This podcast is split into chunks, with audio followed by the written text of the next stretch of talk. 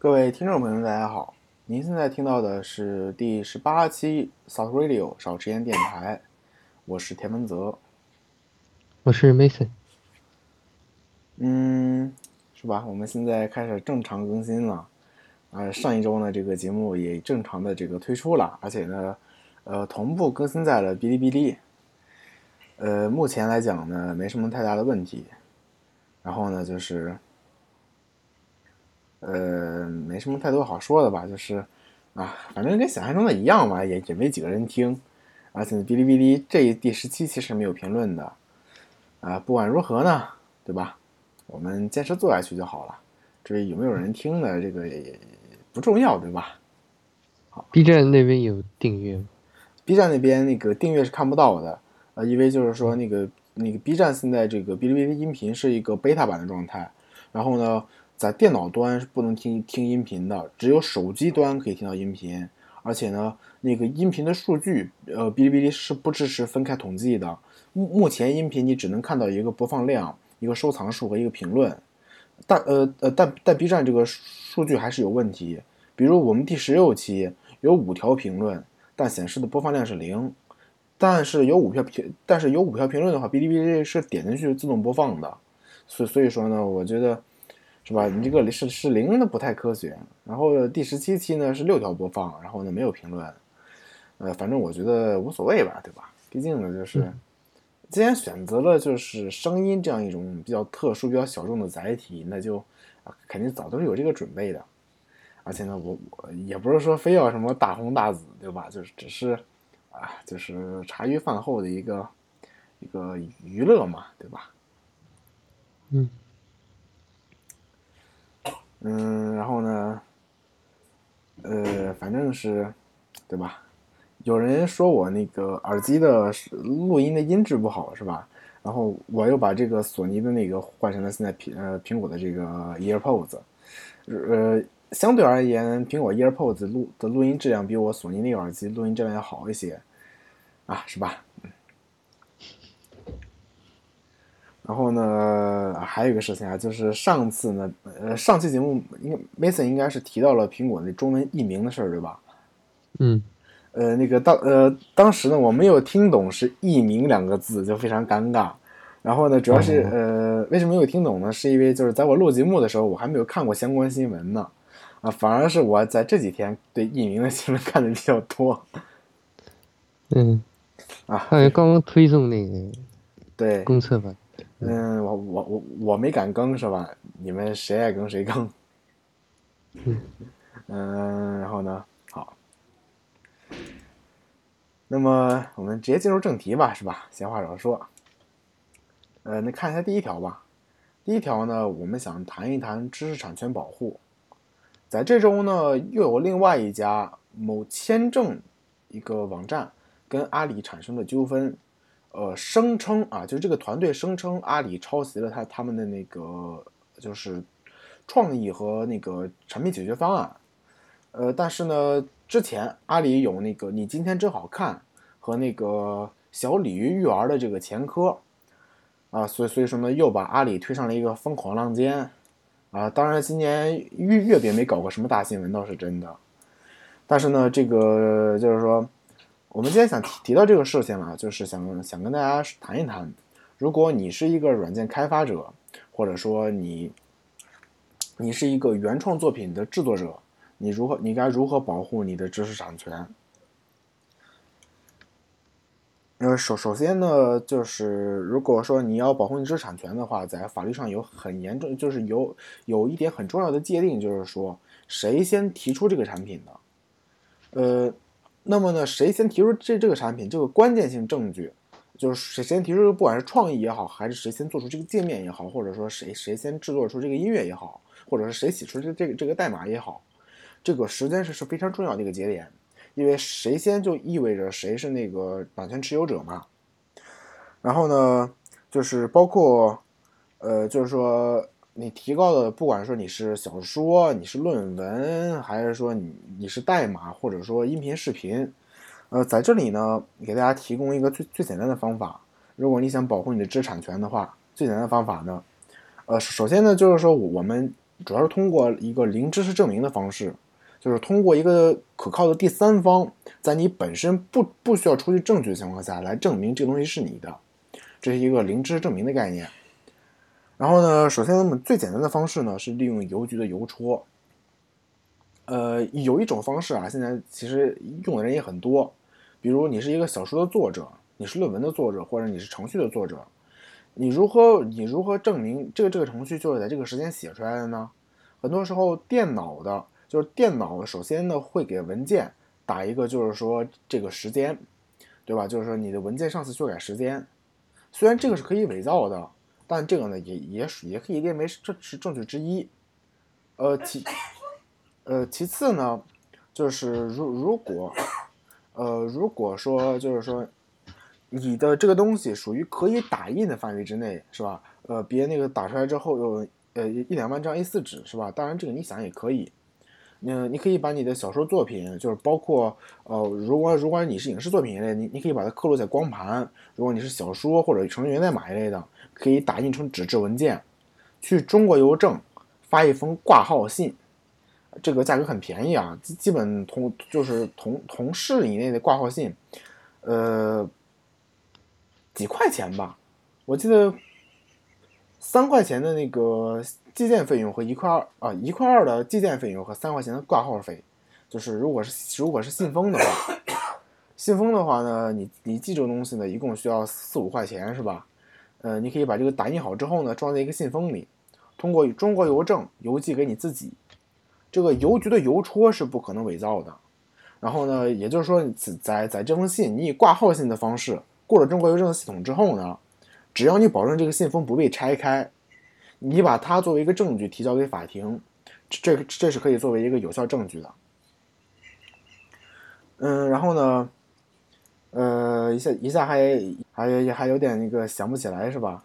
呃，如果说呃，在中国一部分邮箱，比如网易邮箱一类的，同时也提供了时间戳认证的功能，就是说你通过网易邮箱发送邮件，可以以付费的方式购买网易邮箱的邮呃叫时间戳认证，就是说它会给你的邮件打上一个和国家授时中心合合作的一个时间戳，那么这个时间戳呢，呃，就意味着你是在某时某分某秒发出这封邮件。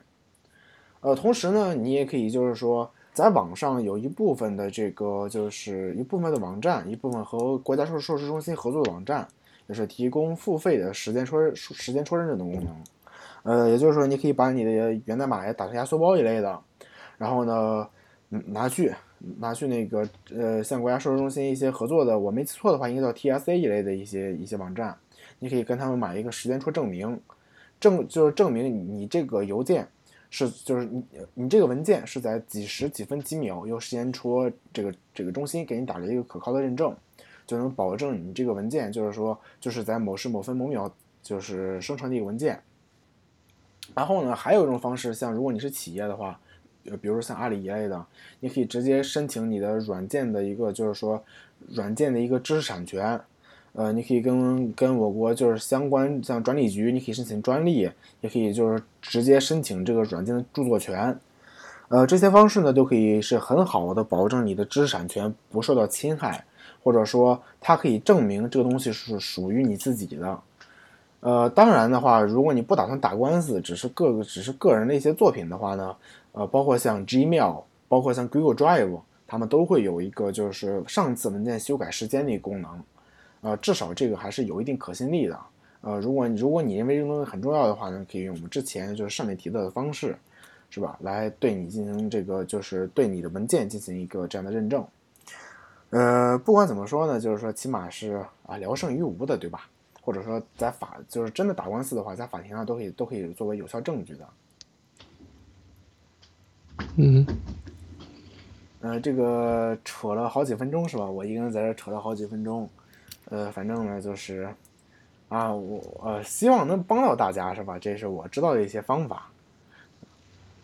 然后，然后呢？其实我刚，嗯，我刚在想，比如在这个学术界，呃，对一些，比如说我在之前在书上看到有那个基因方面的东西嘛，呃，两个地方的研究人员都，呃，现在是有这个版权方面的。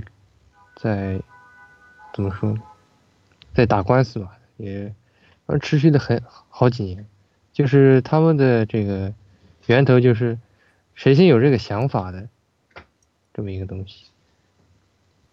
嗯，反正呢，就是说，呃，多给自己多给自己留一手，肯肯定是没坏处的，因为谁因为谁也不知道你能碰到什么什么破事儿呢，对吧？然后呢，就是说，呃，尤其是学术界呢，经常会出现像论文盗用的事情，就是说有某人盗发你的论文一类的。那么呢，就是说，呃，通过上上面的方式就可以给你自己做做做一个很好的，就是做一个很好的保护一类的。反正，是吧？呃，我知道方法只有这些。如果你还知道其他的，在经济就就是经济条件和难易程度上可行的方案的话，啊，你呃你也可以提出来。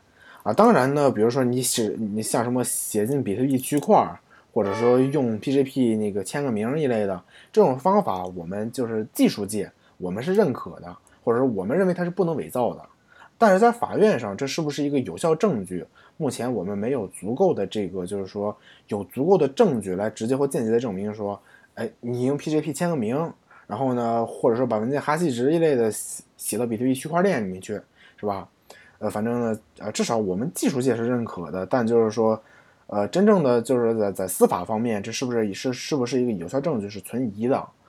然后呢，就是还希望大家通过更保险的方式，对吧？既然都要留一手了，那就是吧，稍微麻烦一些，或者说用一些啊，你可能看起来比较 low 的方式，对吧？起码说啊，做一个司法上有效的一个一个证据，是吧？啊，当然，同时呢，技术上被认可的你也可以做，因为如果你是一个科技企业的话。至少你搞大新闻的时候，这是一个拿得出手的，每个人都可以查证的一个，呃，很简单的，而且成本也不是很高的一个方法。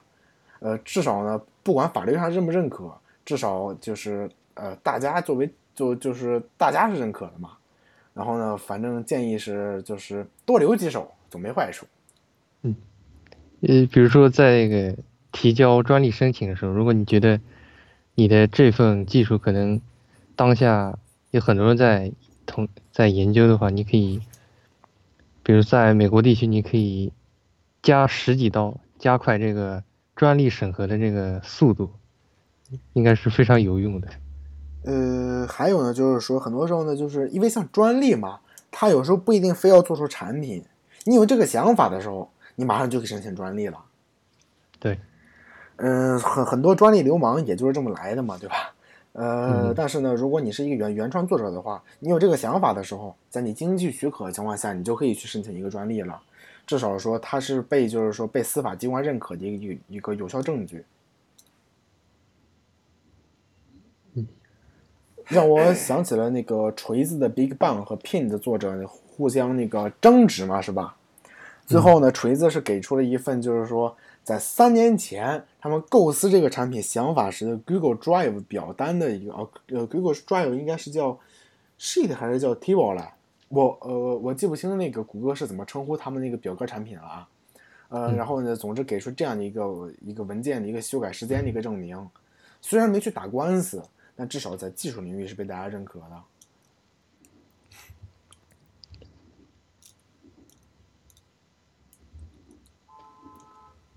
嗯，然后呢，就是说，呃，好像也没有其他过多可说的了。我我基本我能想到的方法只有这些了。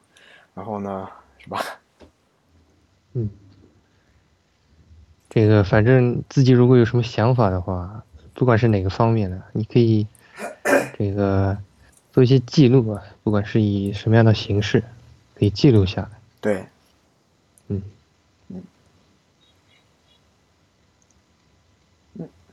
那么下下一条吗？好的。嗯。呃，豫章书院，嗯，这个好像是有关这个，呃，男女权的问题吧？好像是。豫章书院就是说，呃，豫章书院呢是中国的在江西南昌的一个一个学校。这个学校呢，被被称作是一个戒网瘾学校，但是呢，目前其中一位就是说，其中呃，就是其中一位学生，现在呢，他们站出来，给出了相关的证据，就是说表明豫章学院啊、豫章书院体呃那个存在很严重的一个变相体罚学生的一个行为。呃，并且呢，这个一开始豫章书院公关非常强劲，呃，在中国某搜索引擎和中国某讨论社区，呃，被发出的相关帖子都被迅速公关，然后呢，搜索不到。然后呢，现现在呢是几个主流媒体介入了，呃，我们给大家说一下我们目前看到的那个结果啊。首先呢，就是说，呃。这是中央人民广播电台的官方微博，呃，官方微博，他他的这个帖子这么写的，呃，是堪比杨永信，豫庄书院被指体罚虐待学生，当地政府回应，呃，然后呢，根据这个，就是说，呃，这个一开始站出来的那个人的说法是吧？呃，是这么说的，就是说，在在在被刚送过去的时候。是吧？是要那个把你关在一个那个那个，就是一个人关在一个啊没有窗户的屋子里，要关一个礼拜。然后呢，是不给你，就是说是不是不给你食物和那个饮水的。然后呢，房房间里呢只只有被褥，呃，只有被子和枕头，没有其他东西。然后呢，呃，还呃还指出说，豫章书院使用钢筋抽打学生。然后呢，呃，这个豫章书院他们是那个。是吧？他们是否认这相关内容，但是我们几大主流媒体呢，现在啊都认为，或者说呃经调查是吧？他们说存在这样一个严重的体罚的这样一个这样的一个那个就是一个问题。然后呢，现在因为也也是有主流媒体介入了嘛，所以说呢，我们认为这个事情呢，呃至少是真实存在的。毕竟人呃人民日报。包括环球人物，呃，包括那个新京报，包括中央人民广播电台这样的，呃，知名的中国国家就是就是国家级的一些，呃，一些媒体都给出的报道的话，至少我们认为这个东西至少是靠谱的。然后呢，这种问题呢也是确实是存在的。那么呢，就是说我们想借这个问题说一说呢，就是所谓网瘾学校、网瘾治疗的事情。呃，杨永信呢被央视曝光了那么多年，啊，现在不也是活得挺滋润的，是吧？是。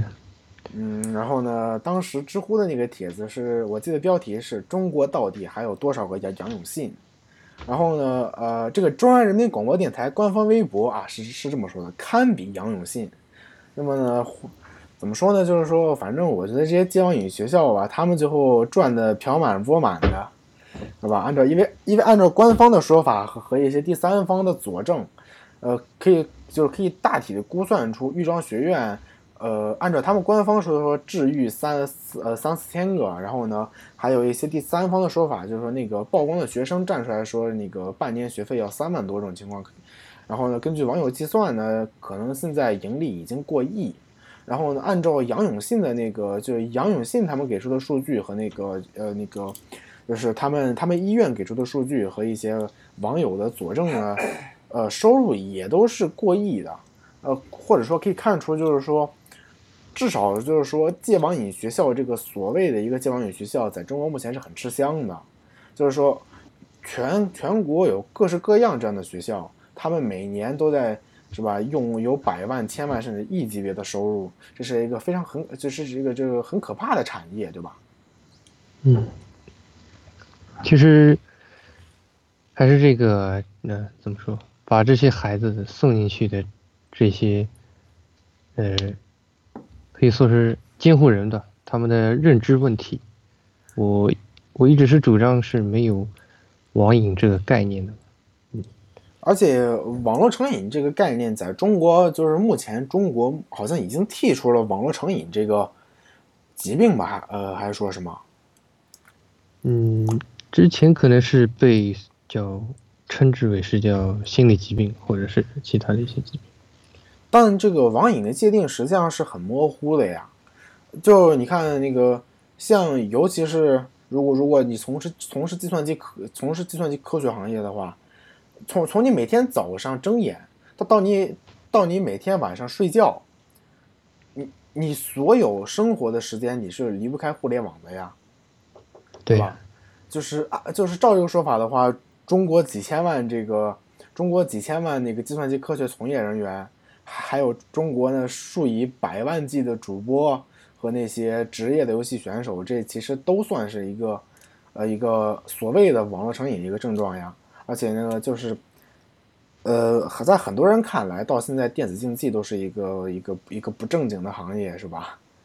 嗯，又或者说，呃，确实是有部分人会有心理上的问题，然后导致他们通过这个虚拟游戏来这个，嗯，比如说是他们自己的一个内心的世界嘛。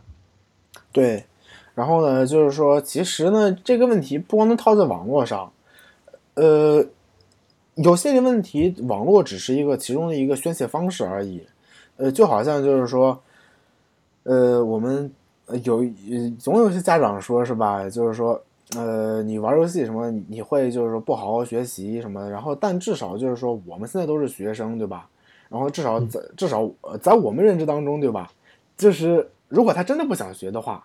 你就是不管是你你不给他手机不给他电脑，他也一样，就是说，你这在在在你真的不想学的时候，你你坐着发呆发一两个小时也也可能不会动一下笔嘛，对吧？嗯，就是没事干吧。对，呃，其实像很多成年人，他们自身也是在这个空闲时间也可能说是找不到事儿干，就就捧着个手机在那，对吧？嗯。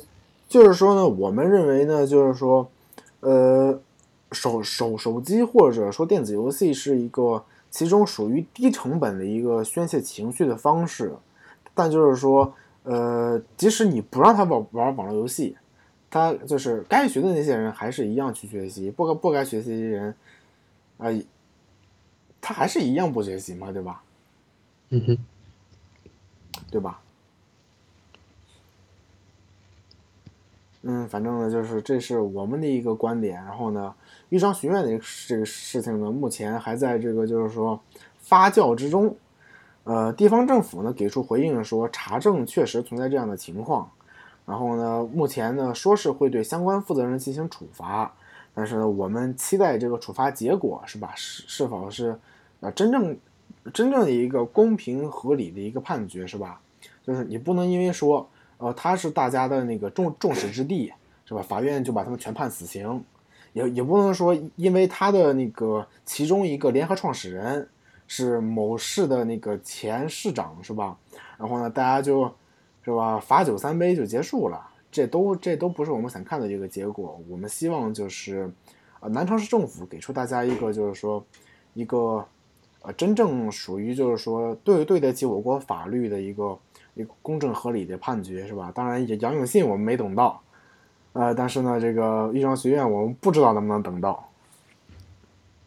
嗯，其实像这些机构，从当初这个他们要这个要嗯开办这这样的机构的话，是怎么通过这个审批啊之类的？这个还是法律层面上还是有一点的问题。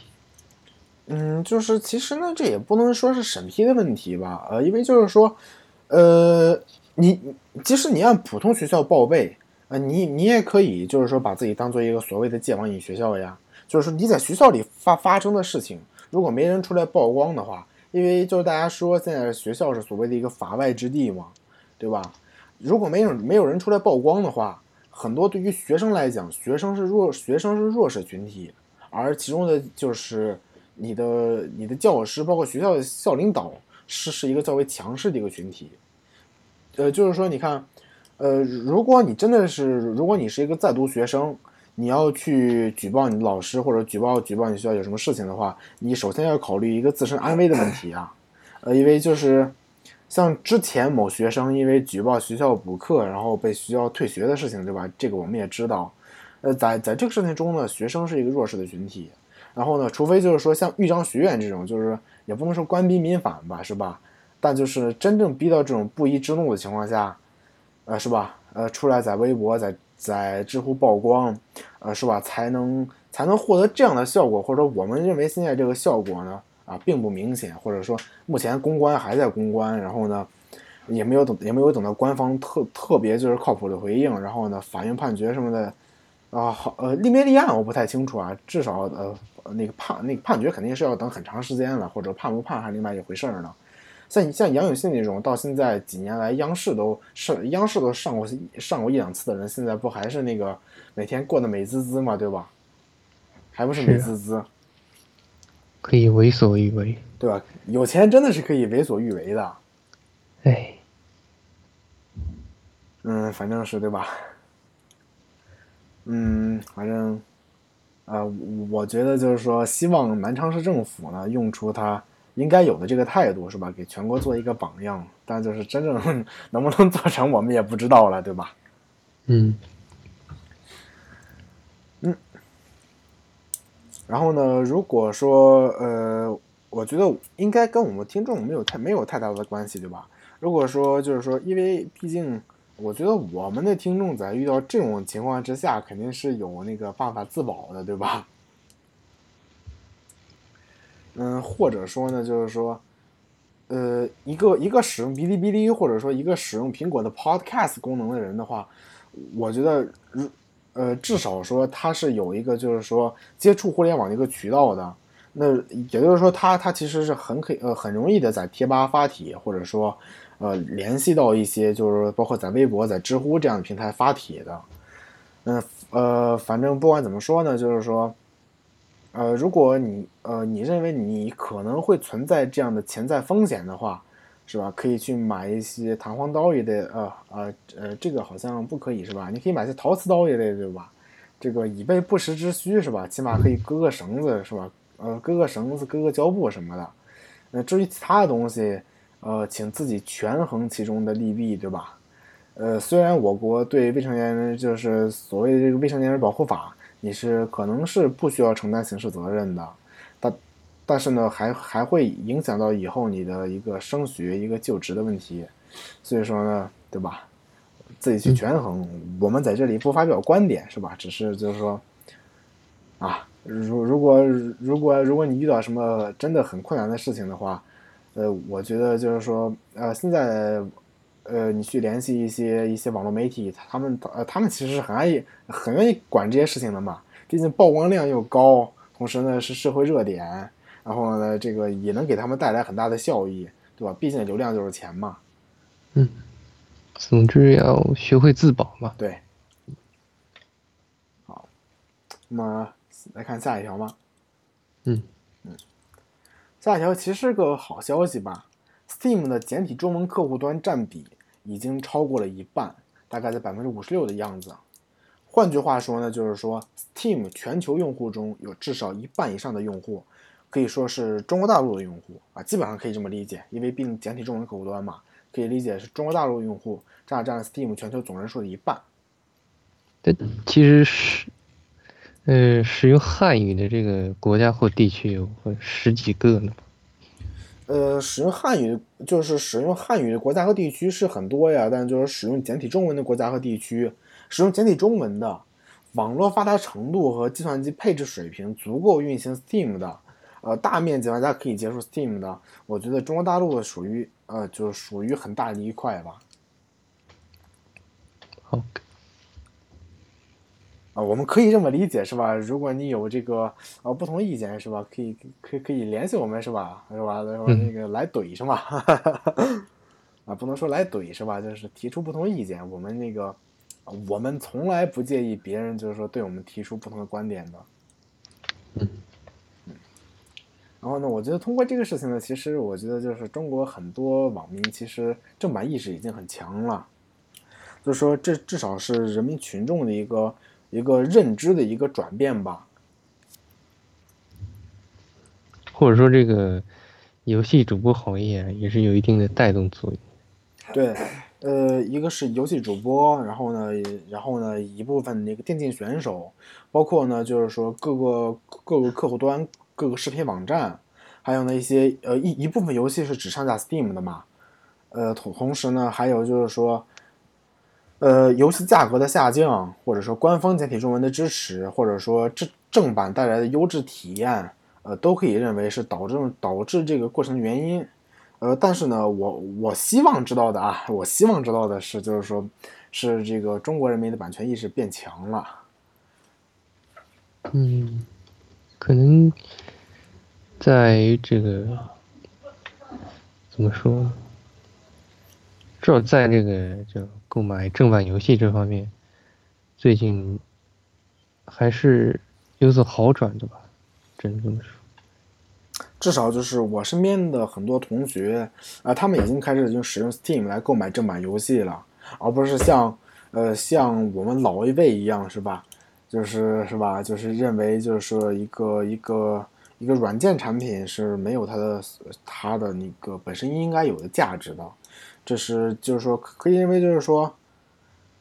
嗯，不管怎么说吧，这呃至少是对我国目前的游戏发展来讲是有利的。因为中国目前还没有做得出，就是说很多就是说拿得出手的特别多的拿得出手的好游戏的，这跟市场大环境也是有一定关系的，或者说就是说这样至少是对我我国的不管是软件也好，游戏也好，发展是有利的吧。嗯嗯，然后呢，就是说，呃，正盗版问题呢，反正呃我们也提过很多次，是吧？嗯。然后呢，就是说，呃，反正是怎么说呢，就是一部分一部分游戏啊，就是说确实就是你你用的时候，你可能就有一种你是正版软件的受害者的那个感觉。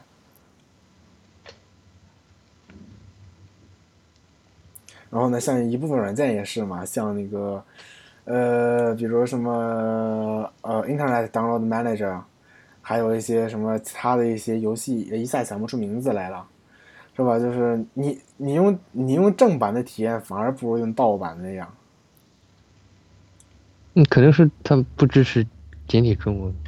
呃，不是不支持简中，呃，像一部分正版游戏，是吧？那个安装下载也很麻烦。呃，当然现在用 Steam 之后，这个倒是少很多了，是吧？然后呢，像一部分正版软件，反而安装起来要过什么这个激活那个激活，特别麻烦，不如直接网上下一个硬盘版的，是吧？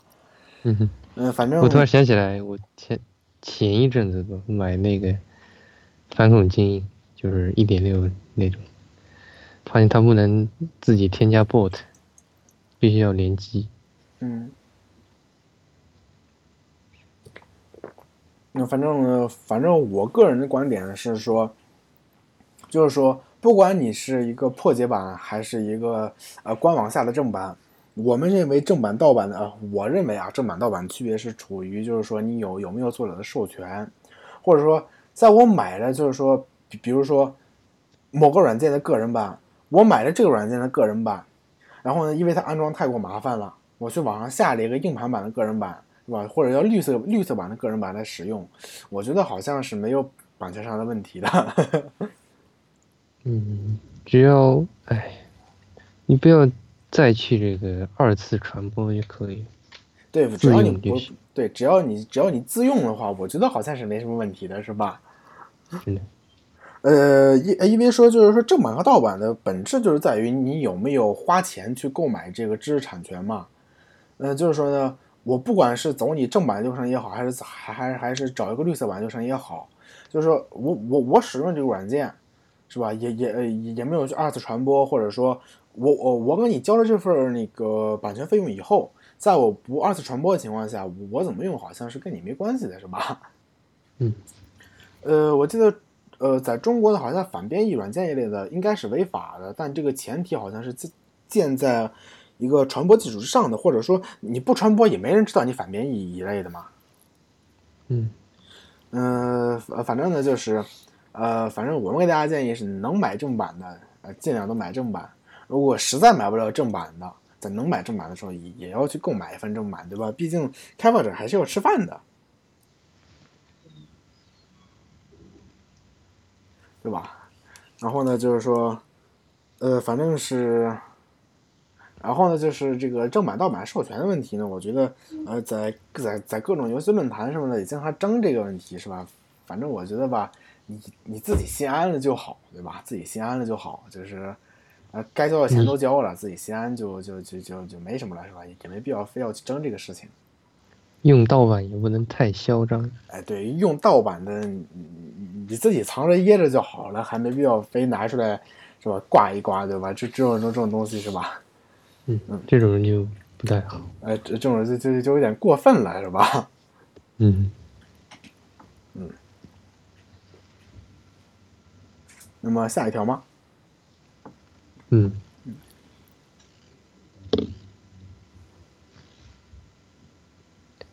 呃，苹果官方更新了新的中文译名。嗯，嗯，苹呃苹果官方呢，就是说，呃，这回不是那个新的 iOS 和 Mac 做了更新吗？苹果把一些没有中文翻译的一些一个那个一些就是说名字，哎，给进行了中文翻译了。在这里挑几条念给大家，是吧？FaceTime 呢？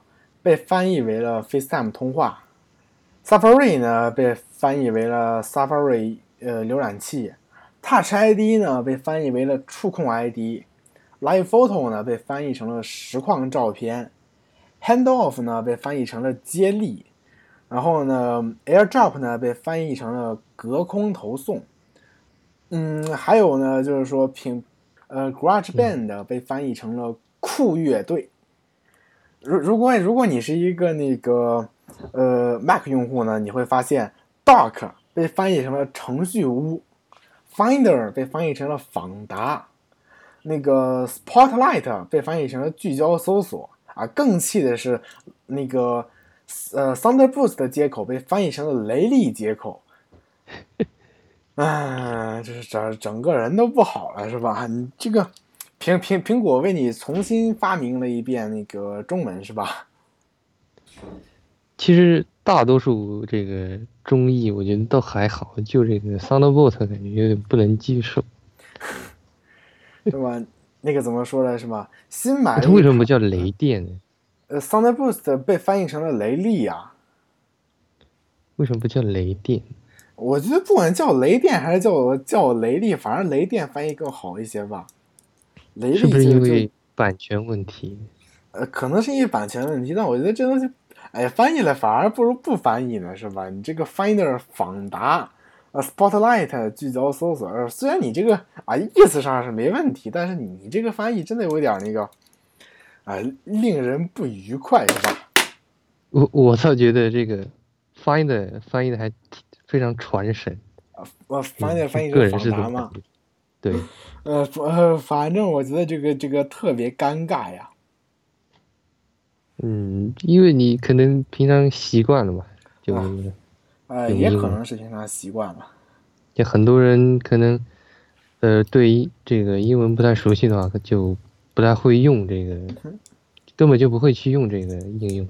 嗯，像那个 hands off 翻译成接力啊，虽然这个。啊，道理上是过得去的，也确实是一个接力的功能，但是真的让 让人很难受。嗯，不是还有消息说吗？可口可乐在早年被翻译、被民间翻译成蝌蚪啃蜡嘛，是吧？就就有这么一种感觉的，这个翻译好别扭。嗯，是吧？苹果公司为为为为你重新这个发明了一遍中文，挺好的。挺好的。这样以后这个学翻译的同学们可以又有这个新的例子可以举。对，是不？这就是那个不当翻译的那个例子，是吧？可以。嗯呃，反正呢，呃，像我这种这个系系统语言常年是英语的，好像，呃，表示情绪稳定，呃，但但是呢，以后跟人说话就感觉特别难受啊。是吧？你隔空传递，把那张实况照片给我发过来吧。嗯，你用隔空传递把那张实实况照片发给我吧。我等一下在电脑上接力看一下。嗯，App 甚至能改变人们的交流方式，是吧？改变人们的交流方式太难受了，是吧？什么？你找不到那个软件？你用聚焦搜索搜索一下访达，嗯，好难受啊，好别扭啊。嗯，习惯了就好了。这这个没法习惯呀，是吧？在访达的应用程序里，打开酷乐队点 app，是吧？很很很难受啊。库这个概念是应该是，呃，这个 Windows 阵营这边比较早出现，是吧？有有什么？而且像 Safari 翻译为 Safari 浏览器，FaceTime 翻译为 FaceTime 通话，是因为现在像 FaceTime、像 Safari 是苹果的商标一类的，它要强调这个就是苹果独立商标的概念。那 Safari 翻译成 Safari 浏览器和 FaceTime 翻译成 FaceTime 通话，我觉得反而有些累赘了，因为你 FaceTime 图标本身就是个呃就是个通话图标，像像 Safari 呢，常年就是就是连名字都显示不出来嘛，因为它它的那个 Dock 栏啊啊。它它在那个程序屋情况之下，呃，是不显示啊啊那个 app 的名字的，呃，你这 Safari 就是，呃，大家甚至都没必要知道你叫什么，就知道你就就知道你是浏览器嘛，对吧？嗯，也不一定会去用这个东西。嗯呃，反正我身边有一些朋友啊，是买了 iPhone 之后，呃，Safari 不用，装一个什么 QQ 浏览器之类的。哎，对，这样的人还是挺多的。嗯，说什么 Safari 不符合中国用户使用习惯嘛，是吧？当然我们也不能说什么，因为每个人都有自己的使用习惯，没有好坏之分嘛。嗯，啊，至少在隐私保护方面可能有好坏之分，但使用习惯上，嗯呃那个就是就是萝卜白菜各有所爱嘛，对吧？嗯，就是不能把自己强加给别人。但但我觉得这个翻译真的让我浑身难受。习惯就好，真是。是吧？使用触控 ID 支付，唉，你看金拱门，你花多少时间习惯？金拱门马上就习惯了嘛？你看金拱门这个翻译还是很传神的呀。你看你这个接地气是吧？呃，金拱门很接地气嘛。你看你这个访达程序屋，嗯，很难受。对，还好吧。你把 Finder 翻翻译成文件资源管理器也好呀，对吧？你翻译成访达，这是这个呢，就这个呃，触犯商标之类的，哎，接受不了，接受不了，我拒绝接受这个概念，太可怕了。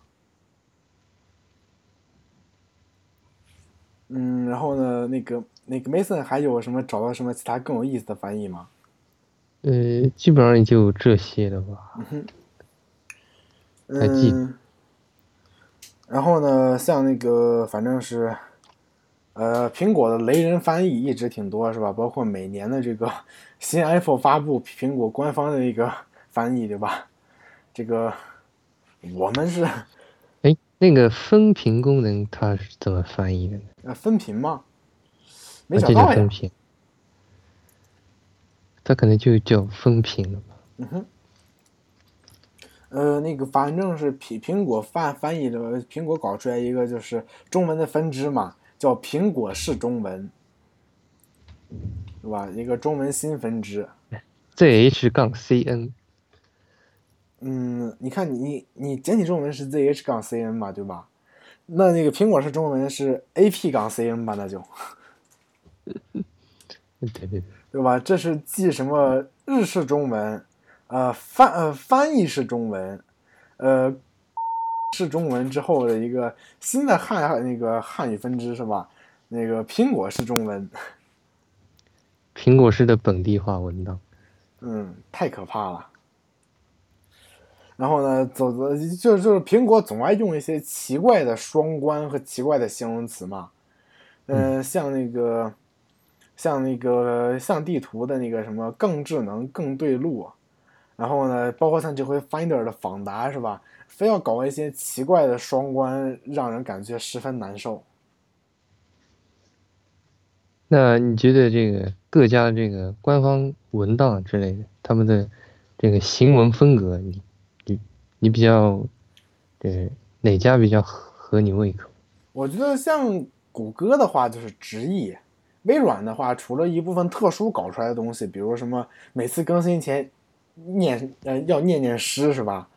嗯，然后呢什么轻取之于蓝而出于蓝是吧？我我印象深刻是吧？嗯，又要念念诗，然后呢，大部分还还是直译嘛，像什么计算机呀、文件资源管理器呀、任呃那个任务管理器呀，起码我一看知道你这个是文件资源管理器，但你给我一个访访答，我真的。一眼看不出来这是什么呀，嗯，是吧？可能就是是有这样的问题吧。很糟糕的双关嘛。就是说，呃呃，我觉得不管是中文还是英文，呃，英文英文的问题在于，就是说一个不懂英文的人可能看不懂你这个词是做什么的，而中文的问题在于，一个懂中文的人看到你这个词，很可能也不知道它是做什么用的，嗯对吧？你想，假设你假设你那个，呃，你呃，你从来没用过苹果的系统，是吧？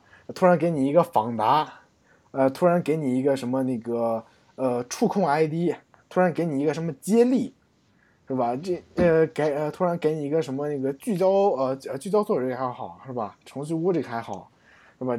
真的是呃实况呃实况照片的还好是吧？你嗯呃是吧？非要搞这种奇怪的双关，让人很难受啊。嗯，反正仍仍然有一部分人拿 Mac 就是来装 Windows 的嘛，啊，对呀、他们可能也不会感觉到。